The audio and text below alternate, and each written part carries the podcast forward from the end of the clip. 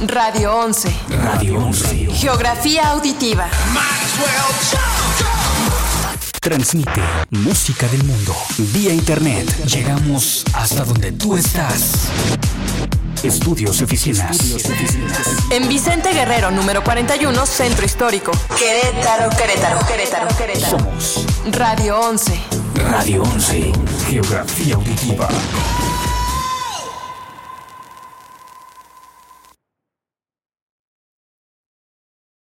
Bienvenido a Frente al Espejo, un programa donde Betty Aguilera charla con los ponentes políticos de la actualidad en Querétaro. Esto es Frente al Espejo. Iniciamos.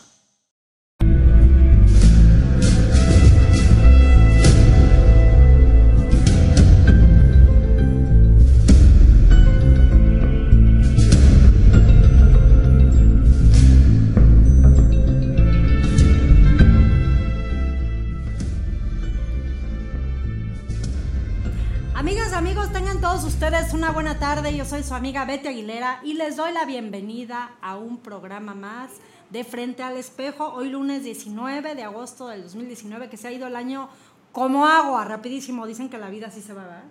Como agua entre las manos. Los invito a que nos sintonicen a través de www.radio11.mx y Facebook Live Beatriz Aguilera. También tenemos los teléfonos en cabina que nunca me los aprendo. 2 14 43 61, extensión 119. Para cualquier duda, comentario, sugerencia, estamos abiertos y a sus órdenes. Y bueno, el día de hoy invité a una buena amiga que fuera de micrófonos platicamos que teníamos muchísimo de no vernos, pero en el Face no seguimos.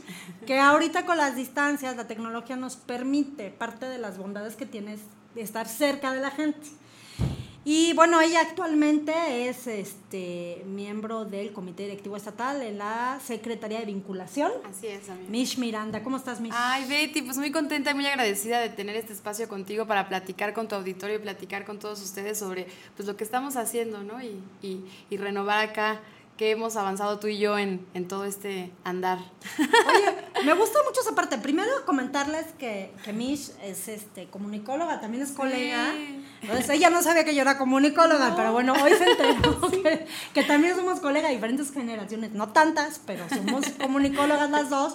Y bueno, eh, tú has estado muy enfocada siempre a los jóvenes, eres una mujer joven, este, abriste esa secretaría de mujeres jóvenes del CEN que no existía, Ajá. porque era promoción política de la mujer, que es una secretaría que ya viene instaurada de toda la vida y que aglutinaba a, todas las, a mujeres de todas las edades. Exacto. Pero tú, el periodo pasado, en, en el, el comité pasado, Comité Ejecutivo Nacional, eres nombrada secretaria. ¿Cómo era la secretaría? Eh, Que sí, coordinadora de mujeres jóvenes, nacional. Pero eras parte de la Secretaría Nacional Juvenil, exactamente. Ok, ok. ¿Y por qué surge esa idea de, de darle esa oportunidad a las mujeres jóvenes? Fíjate que se crea la, la coordinación una, un periodo antes, pero no se le alcanza a dar este, como el juego y la estructura oficial para que fueran funcionando las, las participaciones de las mujeres militantes panistas este, en, pues, activamente. Entonces, cuando, cuando me dan esta oportunidad de generar un, un plan de trabajo y construir algo, lo primero que me viene a la mente es, pues, si queremos que las mujeres participen en política, desde la juventud tienen que ir haciéndolo, ¿no? Claro. Entonces, la premisa del, del proyecto era juventud en igualdad, lo que me permitió ir, ir generando como, como acciones, como este, sensibilizaciones también en perspectiva de género, porque las chicas no se sentían capaces o, o algún- o de alguna forma como animadas en ser las titulares de los eventos, las voceras, las que estaban al frente, ¿no? Siempre era como, no, yo le hago los eventos al juvenil del, del- del Estado. No, no, no, pero tú también tienes que hacerlo, ¿no? Entonces fue así como se inició a hacer como como una especie de, de campaña y de, y de impulso y ahora ya las participaciones de las jóvenes se triplicaron. Oye, pero aparte en eso tienes razón porque PPM siempre se vio como la cara bonita del PAN, pero como una cuestión social. Sí. ¿no? De Sí. que se hacía una colecta y buscaban a las de PPM, ¿no? Sí. Se hacía el curso de tejido y bordado y buscaban a las mujeres, pero no se les preparaba en esa parte Exacto. que ya venía, ¿no? Porque ya, acuérdate que a partir de la reforma del 2015, Exacto. pues los espacios tenían que ser 50-50, les gustaron a los hombres. Sí. Ya era una realidad, ¿no? Y entonces cuando los partidos políticos incrementa en un 1% el presupuesto que era del 2 al 3% Exacto, sí, pasa para la capacitación femenina, ¿no? Es, es correcto. Y fíjate que, que el, Acción Nacional siempre ha respaldado la, la participación de las mujeres, pero justo, pues culturalmente eso era lo que sucedía, ¿no? Lo de tejido y lo que mencionabas.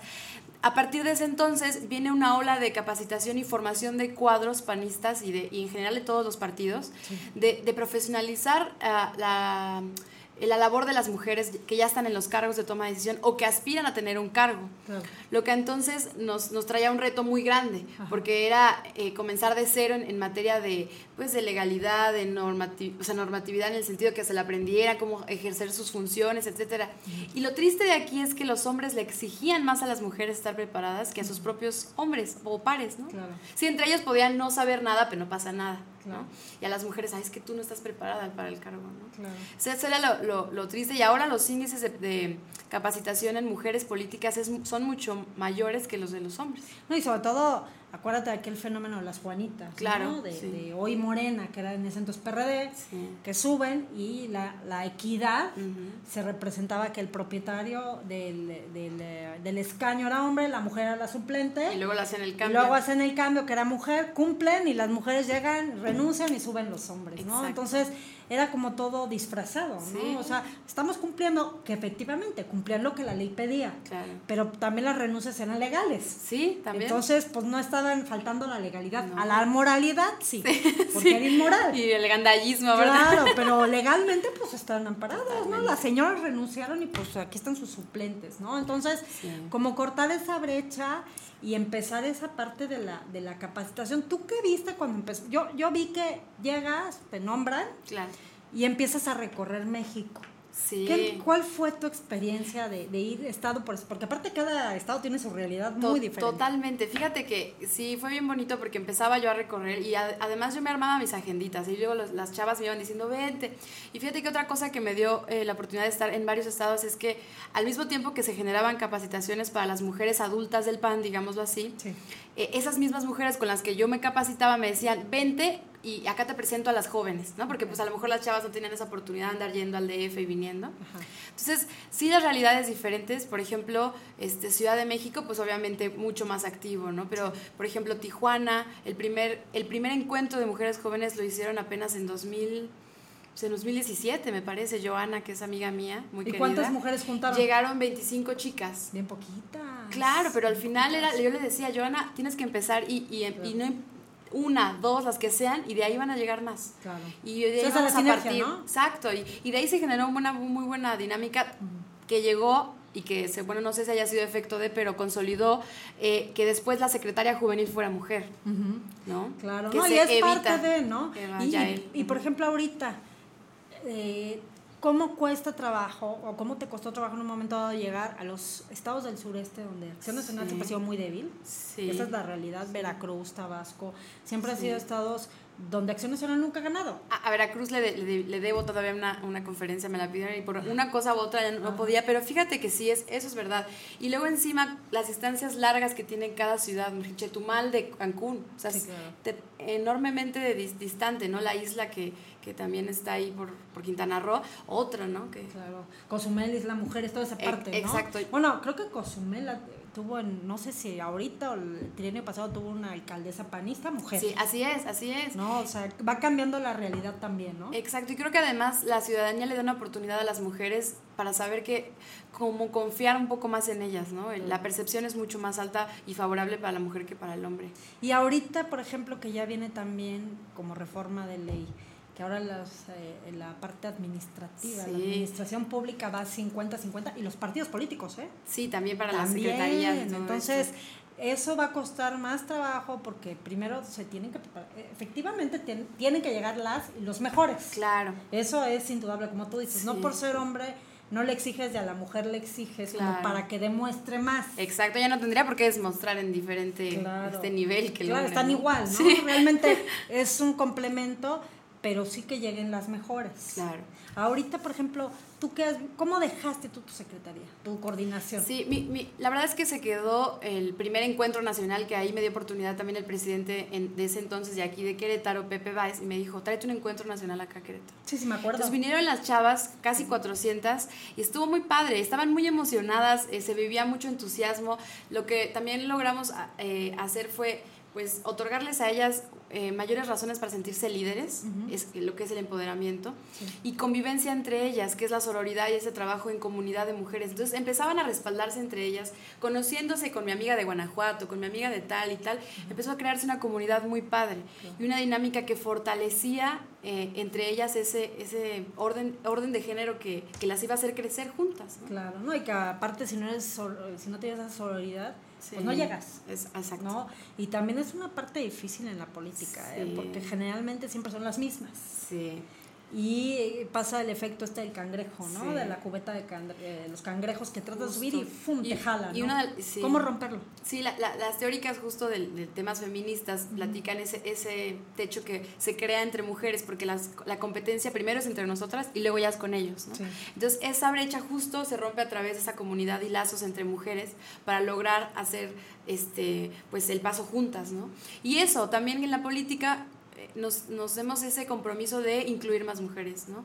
En, en, en mi caso, yo de verdad que cuando hago algún evento, etcétera, cuando quiero darle plataforma a alguien, que prefiero que sea mujer, ¿no? Claro. Y, y, y claro, porque al final todas vamos a ir arriba. Y si, no, y si no preparamos cuadros, y si no sumamos, y si no proyectamos, y si no damos plataforma a voces, Claro. van a seguir siendo los mismos. No, pero aparte ahorita en hombres. el, en el- Exacto, pero ellos siempre están ahí. O sea, ellos siempre llenan los espacios, ¿no? Sí. Pero ahorita en el 21 viene un reto muy difícil. Sí, gabinete. político, administrativo, Sí. o sea, viene que es- efectivamente si no hay mujeres que vengan bien preparadas o que no o bien tengan- empoderadas para exigir. bien empoderadas, pero aparte también que tengan hasta asesoras mujeres, yo conozco Sí. muchas abogadas que están esperando ahí y que nadie las Tienes, pela. tienes toda la razón. También pasa mucho ese ejercicio de que está la mujer y su equipo son puros hombres, ¿no? Sí. Asesor abogado, asesor de comunicación hombre, asesor de... Tienes razón. Cuando hay mujeres que son muy preparadas, ¿no? Y yo creo que en alguna ocasión, cuando yo estuve al frente de PPM municipal, Mm, me recuerdo, tocó hacer un, un listado de mujeres profesionistas. Y hay muchísimas. Son o sea, tienes dentistas, nutriólogas, Contadoras. contadoras, abogadas. Obviamente que tienes más abogadas Sí. porque es el, el perfil, Claro, sí, sí, ¿no? sí. Pero yo me asombré hasta trabajadoras sociales, líderes Sí. sociales. Y que ahí siguen todavía, esperando a ver cuándo, ¿no? Exacto, creo que tienes, has tocado un punto bien importante que de pronto a veces se nos olvida, ¿no? Cómo hacer, hacer que las mujeres sigan participando, tomando decisiones, estando presentes, porque además no todo tiene que ser la legisladora, ¿no? La regidora, la, no, puede ser un dire- una dirección, ¿no? Una secretaría eh, con la mujer enfrente, ¿no? Oye, y ahorita a ti que, que estás tan eh, interesada en todos estos temas de sororidad, de equidad y demás, ¿qué te pareció ahorita esta marcha? Que fue todo Fíjate. un caos en, el, en, en la Ciudad de México, donde Sí. inclusive mujeres, bueno, no solamente atacaron hombres que subieron los videos y fue vergonzoso, ¿no? Sí. Porque gente que iba pasando, creo que un chavo de un Sí, que... de un Uber que lo agarraron y de los de la comida y se lo sonaron un viejito en el metro, pero inclusive con las propias mujeres, ¿no? El dañar monumentos históricos. Sí. Entonces, como tú dices, están empoderadas, pero ¿hasta dónde? Sí. Fíjate que yo creo que el, es complicado y es muy complejo porque siempre se busca eh, desprestigiar o demeritar este, una manifestación de esa índole, si te, si te has dado cuenta. Históricamente, ¿no? En el 68 ni- eran porros, ¿no? Y en nada, o sea, ahora creo que uno se po- politizó el- el- el- la manifestación. Mm, La violencia no, con violencia no vamos a llegar a ningún lado y no vamos a lograr nada, pero sí... Violencia genera violencia, ¿no? Sí, y, ajá, exacto, pero lo que sí no, no creo y no me parece justo es que de pronto la ciudadanía o la opinión pública se alarme más por un monumento dañado que por la muerte de tantas mujeres. ¿no? Claro. Si partimos de la premisa de que 7 de cada 10 son violentadas en México, desde todas las violencias física, económica, psicológica, sexual, yo, yo tenía miedo para caminar en Ciudad de México, yo no caminaba libremente y tranquila en, en esa ciudad, ¿no? Y, y aquí de, de repente igual, ¿eh? Bueno, nos falta mucho, ¿no? A Aquí- todos, claro. Aquí sigue habiendo una tranquilidad y una paz. Claro. Obviamente la Ciudad de México pues todos los que hemos estado ahí viviendo, paseando, sabemos a dónde te puedes meter y dónde no metas ni la nariz, ¿no? Exacto. Pero también el día de hoy precisamente platicando con un compañero de trabajo, él me decía, es que muchas de, esa- de esas mujeres muertas mueren porque tienen relaciones tóxicas también. También. Se ha también. comprobado. Hay un asunto Está- de, su- de- sí, hay- hay un de asunto poder y de control. de poder, de control, de violencia, está el, el violenzómetro, Sí. cómo va subiendo. Y Sí. muchas de esas chicas han muerto. Ahorita acabo de ver, no sé si lo vieron en, en el Face, el caso de una chica, precisamente en, en Tlalpan, Ajá. que el novio la cuchilló, ¿no? Ay, el exnovio. Es, que es un feminicidio en su máxima expresión. Es un y se salvó de milagro, ¿eh? Y entonces Ah, ella se salvó, dice- que gracias a Dios, qué bueno. Se salvó, ella termina con el chavo, este el chavo como que lo toma bien, se van disque a tomar un café y cuando va a llegar a su casa en Sí. el coche le, le mete Y- tres piques. Y es, ¿no? esa, y es esa frustración y es ese- esa impotencia que a los hombres les genera que las mujeres no están siguiendo su voluntad. Es, ese, es ese odio a la mujer que lo que hace que, los, que las chicas las, las sientan eh, inferiores a ellas, a las mujeres, bueno, de cualquier edad, Sí. que las sientan inferiores y que sientan que pueden violentarlas de la forma que quieran. ¿no? Claro. No, pero sobre todo la marcha, en un inicio hubo aquí una Sí, que fue pacífica. que fue con mucho Y- respeto. y que maravilloso. Y vas, activismo. vas con las no, pero aparte vas con las autoridades que son las Sí, encargadas de mantener la paz. sí.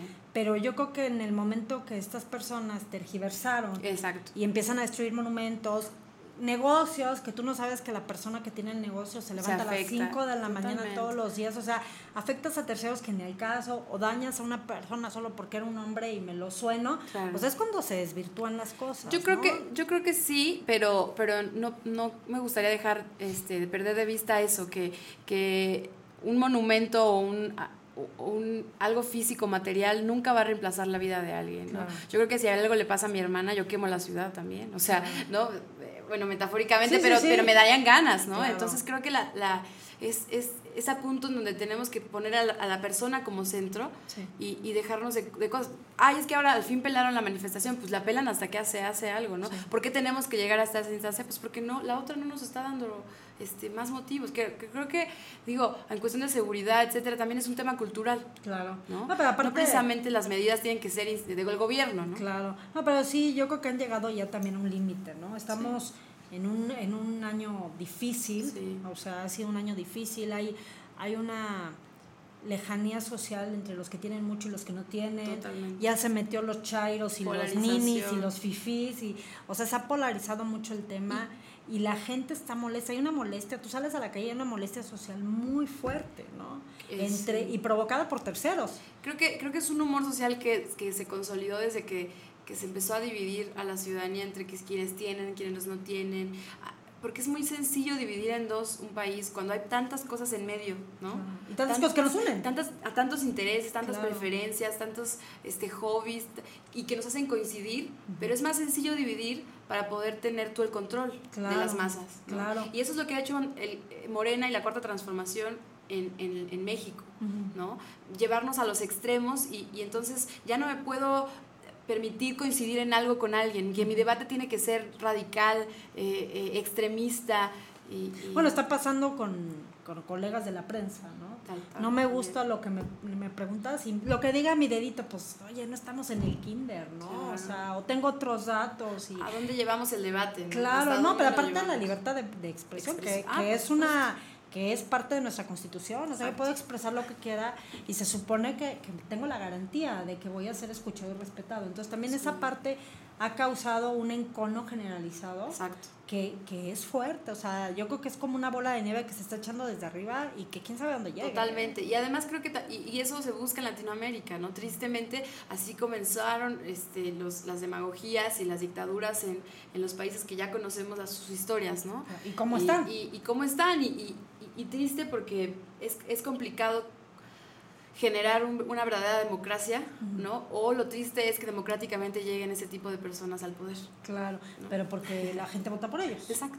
O sea, acuérdate que por ahí decía una frase que tenemos el gobierno que nos merecemos. ¿no? Exacto. Si votamos por alguien o no votamos por alguien, pues estamos viendo los resultados y cinco años más los vamos a ver, ¿no? Ahorita cu- cuando, no sé si te ha pasado que hay encuestitis en, en Facebook, ¿no? Que si quieres que renuncie fulanito, Pues, Pues sí, quiero, pero, estar. pues sí quiero, pero pues ya no puedo hacer nada, ya están ahí o sea, en el ya se votó y tenemos que sacar al país adelante y empezando por lo más cercano que es nuestro municipio, nuestro estado Claro. y ser eh, como como lo ha hecho este el gobernador, ¿no? Sí. Pancho Domínguez, Cuidar que le mandamos un saludo. Pero aparte, en esa parte de la Conagua él ha sido responsable. Sí. Entonces, y ha hecho acuerdos con el presidente, ¿no? Entonces, en materia de seguridad, en materia económica, etcétera, etcétera, a pesar de, Sí. de todo lo que está pasando, se está llevando una, hay una paz social. Sí, Y creo que eso es importantísimo. Muy valioso, ¿no? muy Entonces, valioso. y lo están hasta que lo estamos hemos haciendo perdido de aquí. lo valoremos. Desde aquí. claro, desde Querétaro. Querétaro ha sido la punta de lanza para muchos liderazgos, Sí, ¿no? totalmente. Ricardo Anaya, Sí. este, un gobernador Domínguez, o sea, gente Sí. como tú que ha salido de aquí. Yo creo que. Querétaro ha sido, eh, eh, ¿cómo se llama? Semillero de líderes. Semillero ¿no? de muchos líderes, ¿no? Sí, el senador Mauricio, que ahorita está en el, en Mauricio el grupo, ¿no? Que es, es el líder de la oposición en el Senado, ¿no? Claro, no que le cualquier mandamos un saludo también. Es que, ¿sabes qué pasa? Creo que nosotros sabemos hacer política con espíritu, Claro. política humana, política eh, armónica y, y que busca el desarrollo de todas y todos por igual. Claro. ¿no? Defendiendo la economía, defendiendo la seguridad, defendiendo el crecimiento. Y hay mucho que, que aprender para que sigamos creciendo, ¿no? O sea, Claro, Morena tiene que aprender bastante. Claro, no, y aparte luchando con lo propio que tenemos en Querétaro. Querétaro está creciendo muchísimo. Eh, eh, hace tiempo me decía alguien, es que las promesas de campaña fueron que iban a bajar el tráfico. Pues sí, Sí. pero nunca imaginemos que iban a llegar el doble llegando, de gente porque las diaria. personas siguen llegando al estado Claro. y al, al- al municipio, Sí. principalmente a Querétaro. Sí. Y además sí se han aumentado el, el número de unidades de Claro. transporte público. Pero se han aumentado y siguen aumentándose, Siguen pero... Creo que llegaron más camiones. Hasta, exacto. Pero la cuestión es que es una coparticipación, ¿no? Así Yo creo que también tenemos que volvernos ciudadanos copartícipes y corresponsables. Totalmente. No, si yo veo... Informados. Inform- no, pero aparte en la materia de seguridad, oye, yo estoy viendo unas personas raras en mi colonia, las reporto Vecino inmediatamente. vigilante, ¿no? Claro, y sé que va a venir la autoridad, pero no me espero a que ya robaron y ya veo la patrulla para llamarla, para ver qué pasó. Pues no, tenemos que ser desde la basura, ¿no? Si yo sé que un día, sobre todo ahorita que es temporada de lluvia, ¿no? Si yo sé que determinados días tengo que sacar la basura, La saco los saco esos días, sí. El Y hay orden gente urbano. que les vale, o Sí, sea, y- totalmente. Y, pasas junto a los drenes de ahí colchones y sillones. Sí, no están comprometidos con su ciudad y ni con ellos mismos. Claro. Y es bien complicado. Yo creo que eso es algo que, que, que la agenda del PAN sigue luchando, que es eh, las instituciones fuertes, el contrapeso verdadero, la participación ciudadana, que es algo que, que se ha logrado re- realizar bien. Las, las elecciones en Querétaro funcionan porque la gente sí va a votar, la gente participa, eh, se queja, eh, pide cosas nuevas, exige, y eso es lo que tenemos que seguir fortaleciendo. Y, y también cuando nos cuando no hace bien el PAN, también votan en contra. Claro, ya y nos que- pasó, y- ya perdimos. Sí. Entonces, porque la gente también se ha hecho más crítica. y eso es, eso es valioso. Y eso te sirve a ti como partido político para echarle pilas. Totalmente. ¿No? Entonces nos pasó en el 2009, no les gustó la forma en que gobernamos y vas para atrás. Luego vieron que era peor lo que había y regresó al PAN, ¿no? Entonces igual en el municipio tres años dijeron no los queremos Y regresaron y dijeron forever, ¿no? ¿Por qué? Porque están viendo cómo las cosas se hacen bien, ¿no? Yo creo que también esa parte humana y cercana, como tú comentas, Sí. el escuchar críticas que también a veces es bien difícil. Sí, Y- aprender a retroalimentarnos Pues, todos los días. Y enderezar el, el barco cuando tiene que ser enderezado y jalar las orejas cuando se deben de jalar. Yo creo que es lo, lo valioso, ¿no? De la política, saber escuchar. Sabernos. Oye, y, en, y platícame, ¿ya por qué no te quedaste otro periodo ahí en...? en- Mm. Porque me parece que Alan, el que fue secretario, repitió, ¿verdad? Repitió, yo aspiraba a, a ser la dirigente también nacional, Nacional. juvenil, ser la primera mujer, pero bueno, circunstancias eh, cambian el, el- el trayecto y yo, yo también quiero seguir para hacer trayectoria en mi estado, ¿no? La ciudad donde nací y, y regresar a donde he crecido, ¿no? Entonces creo que también esa fue una decisión que tomé para, para estar acá en Querétaro de nuevo y estoy muy contenta. Qué bueno. Sí. ¿Y, quién, y sigue trabajando la- lo que tú dejaste, la coordinación? Sí, la verdad es que sí, bastante bien. De hecho, le doy continuidad a todos los proyectos que yo, que yo había dejado. Qué bueno. Y ahorita en el encuentro último que hicieron ya se duplicaron y triplicaron las- la cantidad de chicas participando.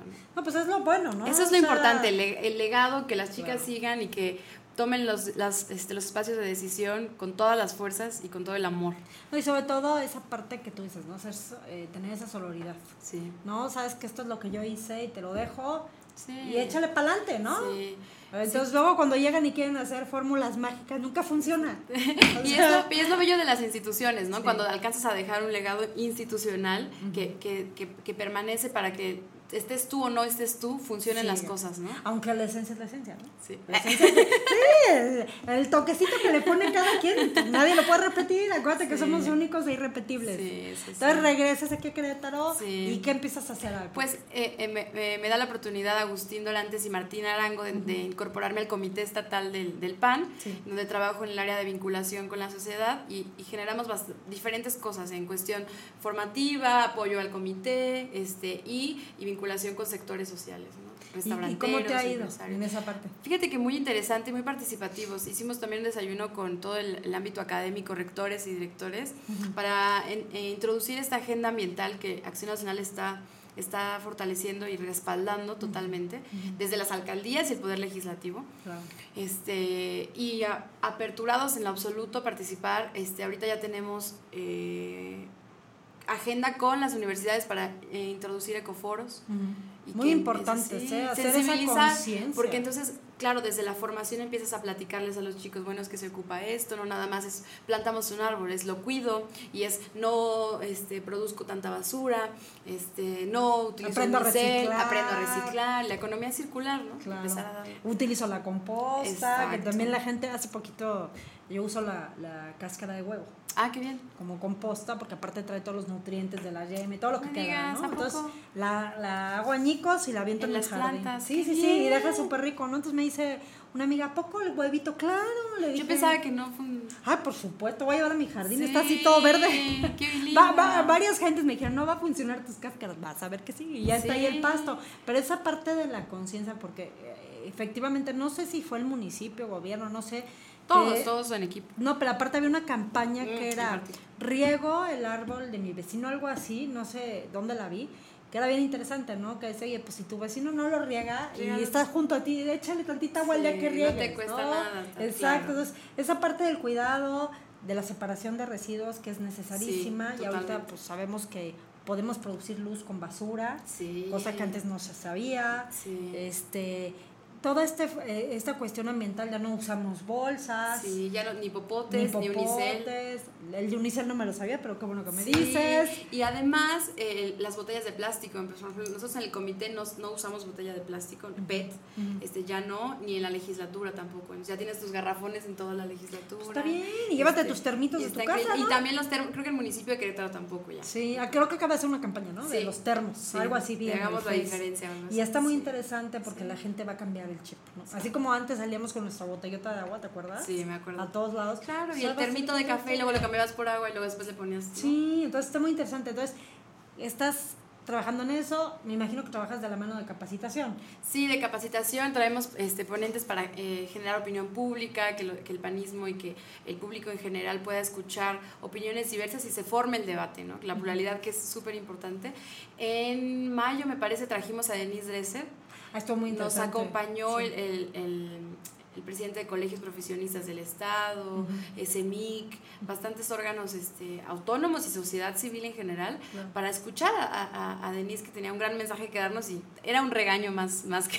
No, pero está muy bien, porque Sí. hay que poner las pilas, ¿no? Sí. Y desde el nicho que nos corresponde, pues saber la, la responsabilidad que tenemos, sí, ¿no? y ella siempre se ha distinguido por ser una periodista muy derecha. ¿no? Exacto, Muy, muy, a lo que va. directa. Sí. Y entonces nos, sí nos regañó por, por esta falta de, de participación social, de impulso a agenda, de activismo, de oposición, ¿no? que habíamos dejado y que logró consolidar el, el- el triunfo de Andrés Manuel. Claro. No, y sobre todo, digo que ahorita está más complicado porque pues, somos minoría en las cámaras, Exacto. ¿no? Entonces, Sí, que eso tenemos que, que- que no permitirlo, pedirle a la gente que vote por, por, por un contrapeso, no, no, no darle todo a un mismo partido. claro, porque sí, Por vamos derechito, dicen que por ahí, que vamos derechito a Venezuela, ¿no? Si es grave, porque, sí, porque ellos, pues, es que teniendo el poder de ambas cámaras, Ujú. ¿qué, puede- qué no puedes hacer con el No, pues ya lo hicieron en? Baja California, ¿no? Sí. Que modificaron la ley ahora eres reelecto no sé cuántas veces. Lamentable. Y el otro día alguien eh, pasaron la película de la ley de Herodes. Claro.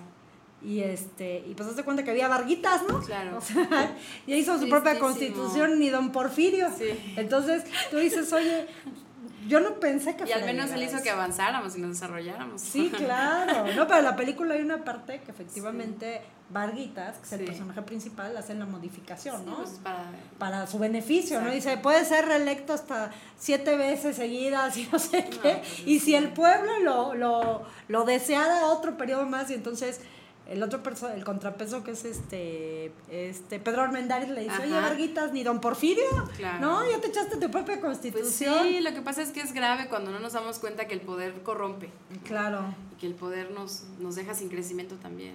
Oye, pero tú siempre te has dedicado mucho a la cuestión del feminismo. Sí, la verdad No. es que es, es algo que yo, en- en- o sea, con, el- con lo que comulgo, estoy activa y, y a lo mejor no, no precisamente mi labor de pronto se vuelve eso, pero siempre es transversal en todas las acciones que yo trato de, de ¿Y por qué, realizar. y por qué te interesa? A ver, platícanos. Pues fíjate que desde, desde más chiquilla, o sea, he sido como muy justiciera, Ajá. así como que, que no le griten al gordito, que no le griten a novias en el salón, sí, ¿no? Y entonces, este, al principio quería ser abogada por eso, Ajá. pero ya después me di cuenta que, que el tema era como hablarlo, decirlo, expres- expresarlo, ¿no? Y pues la comunicación era totalmente lo, lo mío, ¿no? Pero, pero sí, fíjate que el acercamiento al tema fue mucho más fuerte cuando eh, tuve la oportunidad de trabajar en el Instituto de las Mujeres, en el Queretano, aquí con, con Valeria Guerrero y en ese entonces Daniela Correa. Ajá. Y aprendí muchísimo. Ahí me di cuenta de la verdadera necesidad que existe de formarnos entre mujeres, apoyarnos, hacer alianzas y, y la violencia que sufre la mujer en México. Y sobre todo la diferencia, ¿no? Dentro de tu mismo estado vas a Tolimán Y la situación absolutamente, es muy diferente que una mujer de corregidora y Claro. o sea, de Tequis, de- todo, de, ¿no? Jalpan. Sí, Es, eso es justo lo que, lo que me hizo sentir que mi agenda era estar ahí, presente, ac- activarme eh, y, y apoyar a todas las mujeres de cualquier estrato social, de cualquier eh, hobby, eh, afinidad, lo que sea. Claro. ¿Y qué te qué piensas tú o qué diferencia hay entre la feminazi y la feminista? Fíjate que también horrible, es es, es, es, un aber- concepto fuerte. Claro, es aberrante que los hombres, justo por desprestigiar este eh, Movimiento. pues este movimiento, esta lucha, eh, Es una de pronto, ideología, de pronto ¿no? el- la- o sea, pues, los nazis mataban a otros seres humanos, nosotras al contrario no queremos eso, estamos luchando porque nos dejen de matar, ¿no? Claro. Entonces, bueno, en general creo que sí, el, el feminismo, pues hay un feminismo humanista también, ¿no? Un feminismo que busca esta equidad, que no está peleado tampoco con la familia, ¿no? Que no está peleado con, con ser madre, pero, pero sí tener una, una vida este, profesional o propia, al Claro. menos, ¿no? O una democratización doméstica, ¿no? En donde el papá también se hace cargo, ¿no? Porque antes entonces la crianza solamente era de la mamá, ¿no?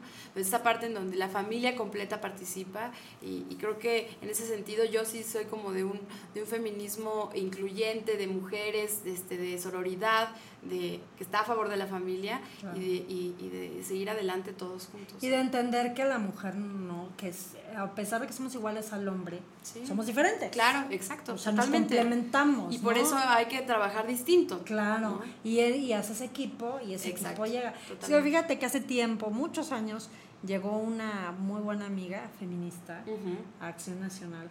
Y bueno, todas las mujeres de la vieja escuela paraban los copetes. ¿no? Sí. Como una feminista, porque ni siquiera el concepto de feminismo se, Se conocía entendía, se o entendía, se sí, entendía. sí. Entonces, cuando ella empezó. Todavía, ¿eh? Creo que es complicado. Pues ha habido como una resistencia, ¿no? Pero es muy ideológica. Sí. ¿no? Pero cuando ella empieza a explicar lo que es el feminismo, lo que es la sororidad, Exacto. lo que es la, eh, trabajar de la mano, lo que Este no impulso, es este impulso a que Claro. participemos más, porque no, No se trata nada más hombres, de no, los los adoro, ¿no? Pero Sí, o este, sea. y además he trabajado con niños maravillosos que me han hecho crecer, justo y eso también es bien bonito cuando un hombre te impulsa Claro. y te dice, "Oye, tú puedes hacer esto", ¿no? Yo recuerdo muy bien que cuando justo mi, mi aspiración más más importante en- en- hasta ahora ha sido eso, la, la dirigencia juvenil y eran algunos casi la mitad de hombres que me decían, por favor, y vas tú, y yo te apoyo, y fotos, y video, y esto, y, y, y tienes que ser firme. mujer. Nunca ha habido una mujer, nunca ha habido una mujer. Yo que Fue un sueño falta- que para mí quedó ahí. Pero falta esa parte, ¿no? Esa brecha, romper- Y como parte, romper esa brecha y darle la oportunidad y el beneficio de la yo, mujer. yo creo que sí, y, y Acción Nacional en ese entonces todavía se, no sé si se resistía o, le- o, o no, vieron, no vieron la necesidad de que un cuadro mujer fuera el liderazgo de todos los jóvenes en- Claro. en el país. O- Pero bueno, Y bueno, yo creo que vendrán tiempos mejores porque Sí. pues va a tener que cambiar esto. Sí, yo espero. Imagínate si la mitad de las carteras tienen que ser mujeres, porque la ley Claro. también así lo dice. Sí. Entonces, pues van a tener que empezar a echar mano de las mujeres Sí. que están trabajando y de las mujeres que quieren cambiar la política también, porque Sí. de eso también se trata. Y que no se quede en el discurso, porque nunca ha faltado, y, y- y lo han hecho también, el, el hecho de decir, y es que yo y la agenda de las mujeres y el activismo, sí, pero de verdad que lo hagan en los hechos, ¿no? Claro. No nada más para ganar a este, adeptos, ¿no? Claro. Este, sí, En el papel. Sí, claro. Sí. Sí. Oye, y entonces, esa parte, has estado en eso, has tomado muchos foros. Sí, tenido la fíjate que la verdad eso también ha sido y fue val- valiosísimo para mí porque la campaña de Ricardo Anaya, de nuestro, este, pues sí, presidente, este, me permitió estar en muchos foros, estuve en Televisa, estuve en, en Radio eh, Fórmula y en algunos foros por internet también y, y, y voceando, ¿no? Las propuestas de, de Acción Nacional y el Frente, este... que- los jóvenes, que- ¿no? Hablabas sí. mucho en esa parte de las mujeres. Y, y la propuesta que, que generaba Movimiento Ciudadano con PRD histórica de, de poder impulsar algo Sí. para consolidar un, un mejor gobierno. ¿no? Claro. Oye, ¿y tú crees que las cosas hubieran cambiado? Yo creo que se hubieran hecho distintas, ¿no? este, con visión de futuro, que, con una visión mucho más ah, de desarrollo, ¿no? Este, de desarrollo económico, no tan antigua, ¿no? No tan, tan básica. Tan de la vieja escuela, ¿no? Sí, tan de la vieja escuela priista, además. Pues es que todos provienen de ahí. Todos son... O sea, oye, y platícame, ¿y cómo ves ahorita Querétaro? ¿Cómo, cómo ahorita que regresas, que empiezas a ver la legislatura mayor parte mujeres, la Sí, legislatura pasada también, lo mismo? también lo era. o sea, vienen empujando muy fuerte a las mujeres de todos los partidos, De ¿eh? todos. Y O me sea- da mucho gusto ver, ver a una, una candidata, que bueno, que ahora ya es la diputada independiente, ver, ver a- al PRI presente. A mí me, me parecen liderazgos también muy admirables. Yo, por ejemplo, María Alemán me parece maravillosa, ¿no? Sí, una mujer Este, y, y joven, además. Entonces, para mí, como que esa parte me identifica mucho. Sí. Pero, pues bien, creo que Querétaro sigue avanzando, sigue siendo modelo, sigue siendo ejemplo y, y va a seguirlo siendo si nosotros cuidamos de Querétaro, ¿no? ¿Y, crees que Querétaro esté preparado para una mujer alcaldesa, no interina? No, sí. ¿Alcaldesa? Yo, yo estoy segura que sí está preparado. Ojalá sería maravilloso ver una mujer tomar la alcaldía de- del municipio. Si no, en unos años me lanzo yo. Ah, perfecto. Ahí estaremos, ahí estaremos. Oye, pero es que no ha habido, ni, No. ni, ni en Querétaro, bueno, en eh, Corregidora sí hubo una mujer, pero no ha habido mujeres. Sí, no ha habido mujer en los Sobre todo en los conurbados. Los ¿no? conurbados, sí, los metrópolis la, más la, hora metro- la, la zona metropolitana, que es la más importante realmente, Sí. y ahorita la segunda zona metropolitana. Y- y yo creo- es para allá, San Juan y todo eso. Claro, tampoco. Hubo una, no, sí hubo una mujer el, año pasado en la segunda zona metropolitana, que es Escobedo. Ah, sí, bueno, San Ezequiel Juan, que casi gana, este, Lupita también una chava. También una y venía de una mujer. Lupita, sí. También venía de una alcaldesa. Sí. El PRI había tenido una alcaldesa en Escobedo. Sí, es cierto, es verdad. Entonces, ahí como que los lugares que menos pensamos, las mujeres dieron. van, van fuertes. Claro. Fíjate que ahorita en la, en la renovación de estructuras del partido, que justo acabamos de concluir todo este ejercicio democrático, eh, en muchas mujeres fueron electas presidentas, ¿no? Andrea Perea en corregidora y ahí saliente, ¿no? También de otra mujer De como Cristi, sí. Fernández de Ceballos. Sí. Entonces, pues padrísimo, porque yo estaba como delegada y hace rato que te platicaba, ¿no? En la mesa, pues alguien de representación estatal, este, la, la presidenta saliente, la secretaria general y la candidata entrante. ¿no? Sí, pura mujer. Es increíble cuando ves ese tipo de cosas, porque ya, ya el, el hecho de ver a una mujer sentada en el podium te da ese, ese, esa visión y estímulo de decir, yo mañana voy a estar ahí. Claro. Y sí se Es puede. inspiración. Y ahí ¿no? está. Claro. ¿no?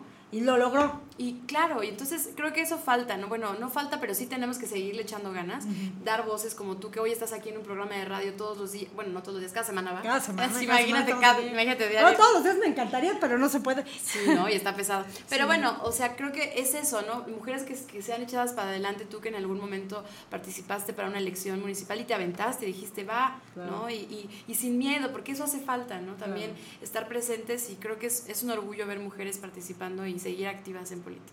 ¿Y qué es lo que viene para el comité? Ahorita vienen muchísimas este, capacitaciones, van a Sí. seguir. ¿Vienen afiliaciones? Sí, ¿De nuevo, terminamos, sí, terminamos el- primer semestre de afiliaciones en Sí. donde tuvimos bastante participación, cursos a tope llenos. Y ahorita justo se abre el segundo semestre de capacitaciones en donde, pues ya como tú conoces el proceso, primero ah, eh, pides tu folio, te, te emiten tu folio, as- asistes al TIP y después ya le entregas tu documentación. Entonces, bastantes mujeres y bastantes jóvenes este, ingresando a las filas de Acción Nacional. Qué bueno, y ojalá que sean chicos que sí participen Sí. no de inflada. Claro, fíjate No, que... porque también esa parte cuando vino la depuración, depuraron muchísimo. Sí. En todos los partidos, ¿eh? Sí, en todos, Fue, en todos. fue algo en general. Un Porque había gente confiable, que. de Un calidad. padrón confiable y sobre todo que la gente esté continuamente haciendo cosas y el partido esté cerca de la Sí. gente, porque de qué nos sirve tener ahí una persona que igual y el día que la necesitas para alguna cuestión no va. Te dice, Sí. yo ni sé, a mí me apuntaron, y que yo ni activamente esté sabía. presente. Fíjate que Claro. justo es, por ejemplo, el presidente actual, Augusto Dorantes, tiene muchísim- mu- muchísimos jóvenes participando Y él eh, es joven. con él. Claro, él tiene 32 años y el secretario general Martín igual 32. Sí. Y, y, son, y son personas que incluyen más jóvenes, ¿no? Pero en este caso yo estoy ahí, soy de la, secret- la secretaria más joven. El Consejo Estatal va a ser eh, integrado por varios jóvenes también. Y viene 50 y 50. Y ¿no? viene También. 50 y 50. Ujú. Y este, te- eh, Martín ahora para las este, renovaciones fue un grupo de jóvenes los que estuvieron haciendo el, el registro para las asambleas delegacionales de nacional y estatal, ¿no? ese tipo de cosas, irlos integrando, ¿no? Y que, y que estén presentes y tomando decisiones y también... Y que vean qué pasa, ¿no? y qué O pasa. sea, que vean cómo se hacen las... Porque que no lleguen y voten, sino que vean que es todo un proceso, ¿no? Sí. Todo un, un protocolo, Claro. ¿no? Todo un Claro. protocolo. Y eh, ya terminaron todas las asambleas. Ya, todavía? ayer terminamos todas las asambleas. Ok. todo el estado. Entonces, ¿ahora qué, qué procede? ¿Qué sigue? Pues mira, las afiliaciones, siguen las capacitaciones. No, pero viene la asamblea estatal, ¿no? Ya. El primero de septiembre, la. Asamblea Estatal de, de Consejos Nacion- Nacionales y Estatales, y después los delegados elegidos van al Nacional a votar por sus consejeros nacionales. Nacionales. ¿No se ve otra reforma? ¿No, hay, no va a haber otra, otra asamblea nacional? ¿Ordinaria o extraordinaria? No se ve nada de eso todavía. Eh, viene la, la de la votación, la Asamblea Nacional para la votación, y me imagino que ya de- dentro de poco vendrá una de Consejo Nacional pegadita a esas fechas para ir empezando a ver qué seguimos haciendo como oposición. Lo que pasa es que nunca terminas, ¿no? En Sí, política nunca descansas. Y nosotros ya ves que nunca- medimos el tiempo por elección, ¿no? Sí. 2021, y aquí me va a dar tiempo para esto, y aquí me va a dar... Y ahorita pues prácticamente ya estamos trabajando para el 21, ¿no? O sea, Totalmente, nosotros siempre estamos en campaña, siempre estamos tratando de hacer presencia en todos lados, ayudando, escuchando a la ciudadanía y, y- y dando todo lo mejor de nosotros. Y sobre todo, una ventaja que tiene Querétaro, a diferencia de otros estados, es que nosotros tenemos homologadas las elecciones, ¿no? Sí, que hay estados que tienen de 4 y de 6 sus gubernaturas, Sí. o de 2 y de 4, y es un Puebla. Puebla Puebla, Michoacán, Sí. o sea, hay lugares que, que las tienen eh, Veracruz. desfasadas, Veracruz.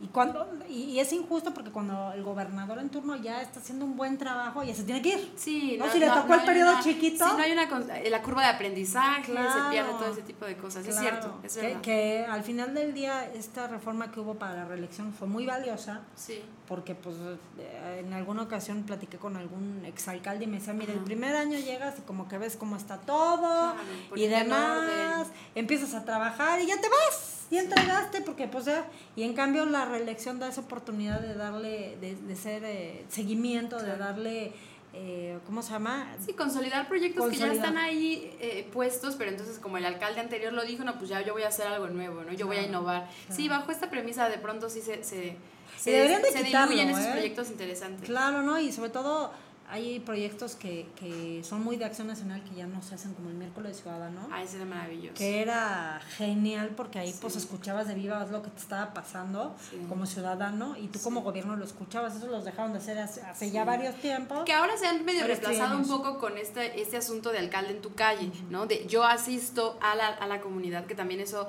me parece de pronto un poco, un poco más padre, porque entonces yo voy y escucho a la comunidad y ya por zonas vas haciendo este, los regionales para ofrecer, a- a dar atención ciudadana y un poco de jornadas. ¿no? Claro. Sí, esa parte es, Sí. es otro pro- es como es un como un bracito, Que es como la contraparte, ¿no? A lo mejor, Sí. o, o como la, la versión este móvil, ¿no? Claro. Porque entonces ya el alcalde, el alcalde va moviéndose Sí, para todos acá, lados. que también es bueno porque también estás viendo físicamente lo que está pasando, ¿no? Sí, además tenemos gobernador en tu calle, alcalde en tu calle, diputado en tu calle, Los ¿no? alguien que regidores. regi- regidor en tu También calle. que ellos llevan sus propias este, jornadas. Y eso alternas. fortalece, y eso sigue fortaleciendo el trabajo ciudadano y cercano, en donde tú qué necesitas, yo que puedo ayudarte a gestionar como regidor y qué podemos hacer para seguir fortaleciendo Querétaro. Claro, no, eso es cierto. Y ahorita el comité municipal, a ver, platícame. Comité municipal acaba de Hubo- tomar... fue una este, única planilla, ¿verdad? Fue una única planilla, Enrique Correa Sada, y bueno, pues contenta porque también es un proyecto con jóvenes. Este, se le dio oportunidad a chavos que ya tenían su, su cantidad de añitos o su trayectoria al menos, este, Claro. chiquita, pero participando, ¿no? Sí. Y, y yo, y yo estoy pues orgullosamente ahí, integrada, y, y contenta porque creo que esta renovación con jóvenes puede darle un fruto distinto. Claro que con la experiencia de los, de los que saben de hace mucho tiempo, ¿no? De los que han aprendido de algunos errores, de los que han estado presentes en, en, en contiendas o, o luchas históricas que nosotros no hemos tenido el, el- el honor de presenciar. Hay de todo. De la, todo. La cuestión es que cumplan los tres años, ¿no? Que no vaya a pasar como el periodo pasado, que me voy y luego regreso, luego me voy.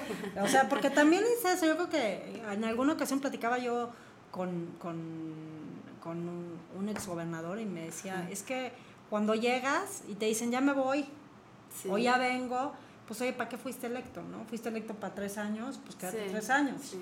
No, no se Sí. trata, ¿por qué? Porque es un compromiso también moral, ¿no? Con, con Sí. la militancia les va a tocar la elección del 21. Sí, era Entonces, pues hay que 21. trabajarle muchísimo para Sí, dar buenos resultados, porque mucho. acuérdate que de la, de la base panista es de donde sale todo ese trabajo. ¿no? Totalmente, de la militancia que tiene que estar activa y, y presente y motivada, Claro. sintiéndose identificada, escuchada. Hubo mucha gente, yo vi, no tuve la oportunidad de ir por cuestiones personales, pero sí vi que hubo mucha Sí, participación. sí, hubo una participación. que- Y eso es bonito también. Es bello, es bello. Eh, las contiendas que tuvieron eh, elección, o sea, que como co- compitieron, Sí. sí. tuvieron más participación, Sí. ¿no? 85%, 75%. Y eso te voy a decir una cosa, Eso como comité alto. estatal es una llamada también, ¿no? De que la Sí. gente quiere trabajar, que quiere cambiar las cosas Sí, y que quiere participar, sí. claro. Y que se puede hacer y que estamos hechos para seguirle dando, para que Querétaro pueda seguir dando los frutos que ha dado y- Claro. y, y gobernando como se ha hecho. Bien. Claro, sí, sí, sí, yo creo que, que eso es lo, lo rescatable, ¿no? Sí. Cuando haces las cosas bien, se ve. Sí, ¿no? sí, Y- lo podemos ver en las calles, en la, en la Exacto. tranquilidad, como decías tú, en la paz social que, que se ha logrado, hasta- o sea, no es tan sencillo, ¿no? No, no, no, y sobre todo Querétaro es un lugar que recibe con los brazos abiertos, pero al queretano no nos gusta el conflicto. Sí, Nos gusta y- vivir y- en paz, con tranquilidad. O sea, tú vienes de fuera, bienvenido, Claro. pero respeta, ¿no? Por ahí dicen respeta. Claro, y, a- y aquí el, el- el que llega tiene que aprender el uno a uno, ¿no? Claro. Primero tu coche, luego el mío, aquí no se ¿Y no te costó trabajo eso a ti cuando Fíjate, yo regresaste? como, como no, o sea, no manejo, pero sí era un caos ver cómo manejan allá. Sabes que en México el que mete la trompa es el que gana. Sí, y esa es la ley. y van- manejan rapidísimo. Sí me costó un poquito. Además es todo más movido, todo es más, la gente está así como que Sí, la gente vive deprisa, ¿no? Y, Y, a veces como hasta de mala. más sí, competitiva sí. también, ¿no? Y en Este, provincia vivimos más tranquilos. Sí, luego se ve, ¿no? más a gusto todo, Sí. sí. Y, y, y te costó trabajo la... Sí, al principio, luego el, el clima, aquí todavía tenemos un, una- un cielo azul, un aire Ah, Sí. puro y allá, o sea, cada rato tenía yo gripa, alergia, el cabello como más crespo. O sea, digo, son detalles así medio mensos, pero... pues, No, sí, pero es cierto, sí, o sea, es la diferencia entre provincia, bueno, pues Bueno, los sismos, no te, no te digo los sismos, yo vivía con el nervio de que me se me cayera la repisa encima en la que donde vivía, ¿no? Porque No, es que cada rato- Si, si tiembla me muero, ¿no? Aquí Sí, se me cae todo. No, y como cada rato suena la alarma, cuando suena, Yo- y, y la era un corredero. Hay días que todavía de repente siento que suena la alerta sísmica en Querétaro. ¿A poco? ¿Cuánto tiempo te fuiste? Me- ¿Tres, Tres años. Me tocó el sismo del 19 de septiembre. Qué duro, ¿eh? Fue duro. Ese estuvo Fue muy duro. Fue muy duro. Gracias a Dios nosotros en el Comité Nacional no nos pasó nada. Se, se cayeron vidrios, Ajá. se rompieron este, puertas, Sí. pero nada, las- todos quedamos súper bien. Sí, pero el susto, ¿qué tal? No, un sustazo. O sea, y la psicosis y la gente vive con ese miedo, Psicosis. ¿no? Exacto. Porque aparte sí se cayeron construcciones. Sí, al lado de donde estábamos nosotros fallecieron muchas personas, ¿no? Cerca de la calle de ahí de Avenida Coyoacán. muchas Por ahí se cayeron muchos edificios, Sí, ¿no? En esa parte de Narvarte, Roma, Exacto. de la del Valle se cayeron muchos edificios. Ver los videos, cómo se caía la... la- Pero también te decir una cosa, La que son, son las desgracias que hacen que la gente sea más solidaria. Sí. O sea, sale lo Fue- mejor. fue ¿Cuántos ver. voluntarios hubo? Que hubo gente, yo me acuerdo ver en redes, gente de aquí de Querétaro que iba con sus coches y decía, voy a México, necesito palas, tapabocas, Sí. este botellas de agua. ¿Quién coopera? Yo hice Sí. sándwichitos. La verdad, yo hice sándwichitos porque no me atrevía a ir a la, Pero qué bueno. pues, Tenía mucho miedo, pero sí hicimos, No, pero cooperaste. hicimos comida tu- para todos los demás. Qué bueno, no, pero aparte lo hiciste desde donde te Sí, tocó, ¿no? Y eso es sí. bonito, porque ayudaste. Sí, O sea, esa parte de la solidaridad del ser humano, ¿no? Que todavía nos duele lo que le está pasando al de enfrente. Sí, sí, sí. Y por eso tenemos que seguir permitiendo que se manifieste la gente, ¿no? Sí. Yo sí creo que las manifestaciones son valiosas cuando sí son con paz, cuando Claro. sí son, este, sí, con paz, sin violencia, ¿no? No, y pues- también que no lle- lleguen reventadores a desprestigiar o, o demeritar la, Ah, la expresión. Bueno, pues ve, siempre va a haber, y ahorita que estamos en este clima político tan adverso, Sí, pues la verdad es que la gente aprovecha cualquier oportunidad Sí. para manifestarse, ¿no? sí. y- y- Y, y acuérdate que pues, Gandhi no era la paz, eh, parte del, del, del panismo, de las, de las manifestaciones panistas, pues es eso, ¿no? La paz, Sí. el silencio y el respeto, ¿no? Sí. Entonces, muy, muy tipo Gandhi, ¿no? Sí. Yo me manifiesto, pero sin afectar a los demás. Sí. Porque aparte estas manifestaciones afectan a los ciudadanos, a los que trabajan, o sea, a los, a Sí, los sí, espacios y los espacios públicos, que también hay que cuidar los espacios públicos porque son nuestros, son, Claro. son de todos, ¿no? Y, que- y también estoy de acuerdo en eso, pero no dejando de, de- de- visibilizar que la mujer y la vida de la mujer y la protección a su vida es la premisa, ¿no? Bueno, pero yo creo que ahorita que es una cuestión que le toca a las autoridades y que nosotros Y como nos- ciudadanos como cultura. ten- no y tenemos también como tú dices reclamar sí. como se debe a nuestras autoridades ¿por qué está pasando esto? También. ¿por qué hay tantos feminicidios? ¿por qué falta la cultura de la prevención? Sí. ¿por qué también las mujeres no aprenden a defenderse? porque Sí. también la violencia doméstica tú vas a, a la fiscalía y está lleno de casos de, de violencia doméstica y la mujer no se defiende Sí, ¿no? porque es todo un círculo de violencia psicológica que, que, que, te, que te bloquea ciertas cier- cierta valentía, ¿no? cierto reconocimiento de tu, de tu momento de violencia que estás viviendo. ¿no? Claro. Es todo un proceso que, que tenemos que aprender a, a- a enseñarles a las niñas desde chiquitas, ¿no? Claro, no, y en todas las clases sociales se da, ¿eh? Sí, En sí, por todos los supuesto. estratos sociales, porque chicas, la gente puede pensar. profesionistas, Exacto, que es gente chicas- que no estudia, en todos lados pasa. Totalmente. Y empieza en la casa. Obviamente somos mucho el resultado de lo que vivimos, ¿no? Exacto. Dicen y por ahí del entorno, es ¿no? el Si ves la vecina que se dejó, entonces a lo mejor no pasa nada. Ay, es que se puso un poco celoso, me aventó, me, me jaló el, el brazo y después es un puñetazo, ¿no? Entonces, no podemos, o sea, por ningún motivo creo que una relación debe poner en peligro tu eh, estado emocional, Claro. tu estado físico y, y- y- y tu vida. Y tu persona, pues claro. O sea, tu vida. Porque va subiendo, ¿no? Va Eh, subiendo. así es, va No sé, subiendo. ¿Te acuerdas que hubo una campaña hace mucho tiempo, yo creo que unos 5 o 6 años, precisamente de eso, de la violencia y cómo el chavo empieza del, en el noviazgo Sí. y, y le pega Yo- un día y le lleva una rosa. Yo, exacto. Le hace no sé qué, le lleva un arreglo, no sé. Va subiendo y al final le lleva una corona de muerto. ¿no? Claro. Entonces va, al- va Ay, al claro, panteón, recuerdo le lleva perfecto. su corona. Es una campaña que a mí lo personal me impactó Sí, mucho porque empiezas de nada hasta esto, ¿no? O sea, ¿por qué tenemos que llegar a esta parte? Sí, todas las relaciones este, humanas tienen que, que estar construidas desde el respeto, desde el crecimiento personal, ¿no? En donde también yo te incito a que crezcas, a que te desarrolles humanamente. Claro. Este, Y, y decían hoy en la mañana precisamente de los monumentos, ¿no? Que Sí. había un- eh, el ángel de la independencia que tiene unas partes de mármol que no sabían cómo lo iban a poder eh, quitar quitar sin echar a perder el mármol, mármol. Porque se iba a opacar al momento de lijarlo, Claro. ¿no? Entonces, sí es contra el gobierno, pero no es contra tu historia. O sea, yo creo que ahí es cuando se desvirtúan las cosas. Sí, sí, ¿no? sí, es verdad. es Porque el ángel de la independencia representa eso, la libertad, ¿no? Sí. Y por qué fue hecho y en qué siglo fue construido y Sí. con qué objetivo. Cuando lo llegué, tuve la oportunidad de verlo en Berlín, así, ¡Ah! dije, no inventes, ¿no? Maravilloso, ¿no? Sí, pero- pero No pero- sabía que tenía un origen ahí. No, pero aparte tenemos un porqué.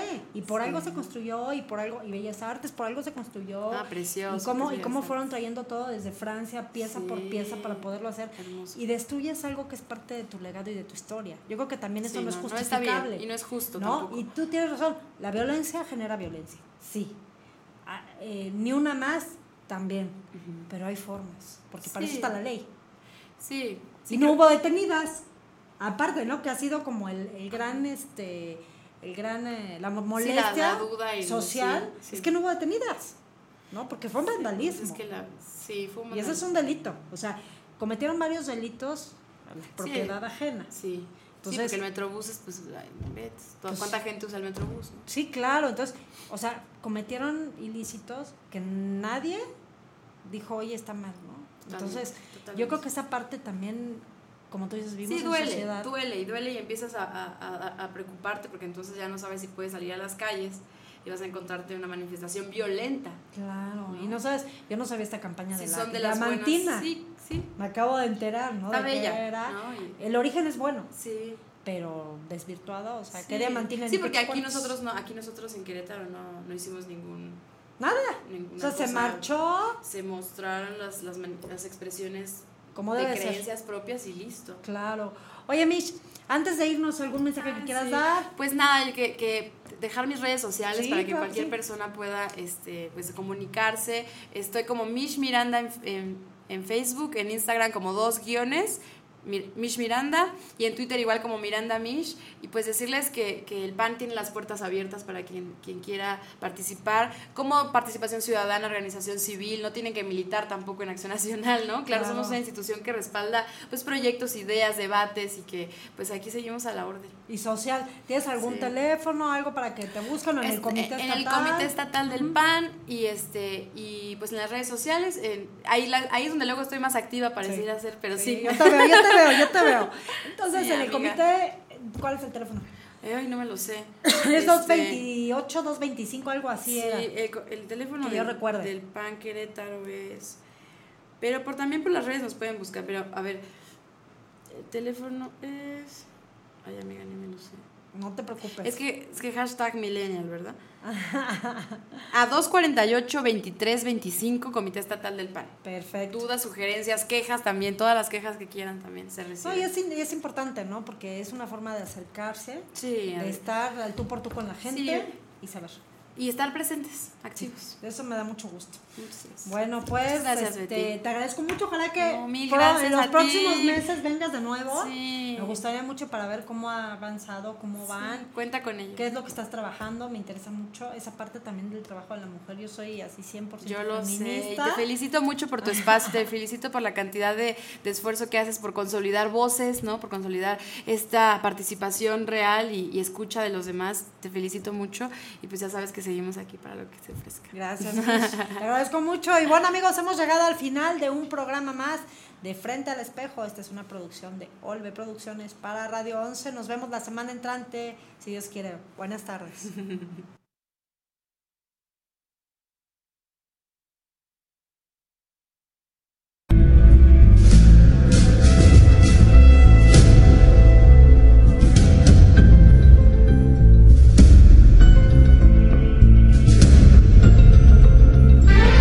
fue la charla entre los ponentes políticos más activos en la actualidad, frente al espejo. Frente al espejo. Hasta la próxima. Radio 11. Radio 11. Geografía auditiva. Transmite música del mundo vía internet. Llegamos hasta donde tú estás. Estudios y oficinas. En Vicente Guerrero, número 41, Centro Histórico. Querétaro, Querétaro, Querétaro, Querétaro. Somos Radio 11. Radio 11. Geografía auditiva.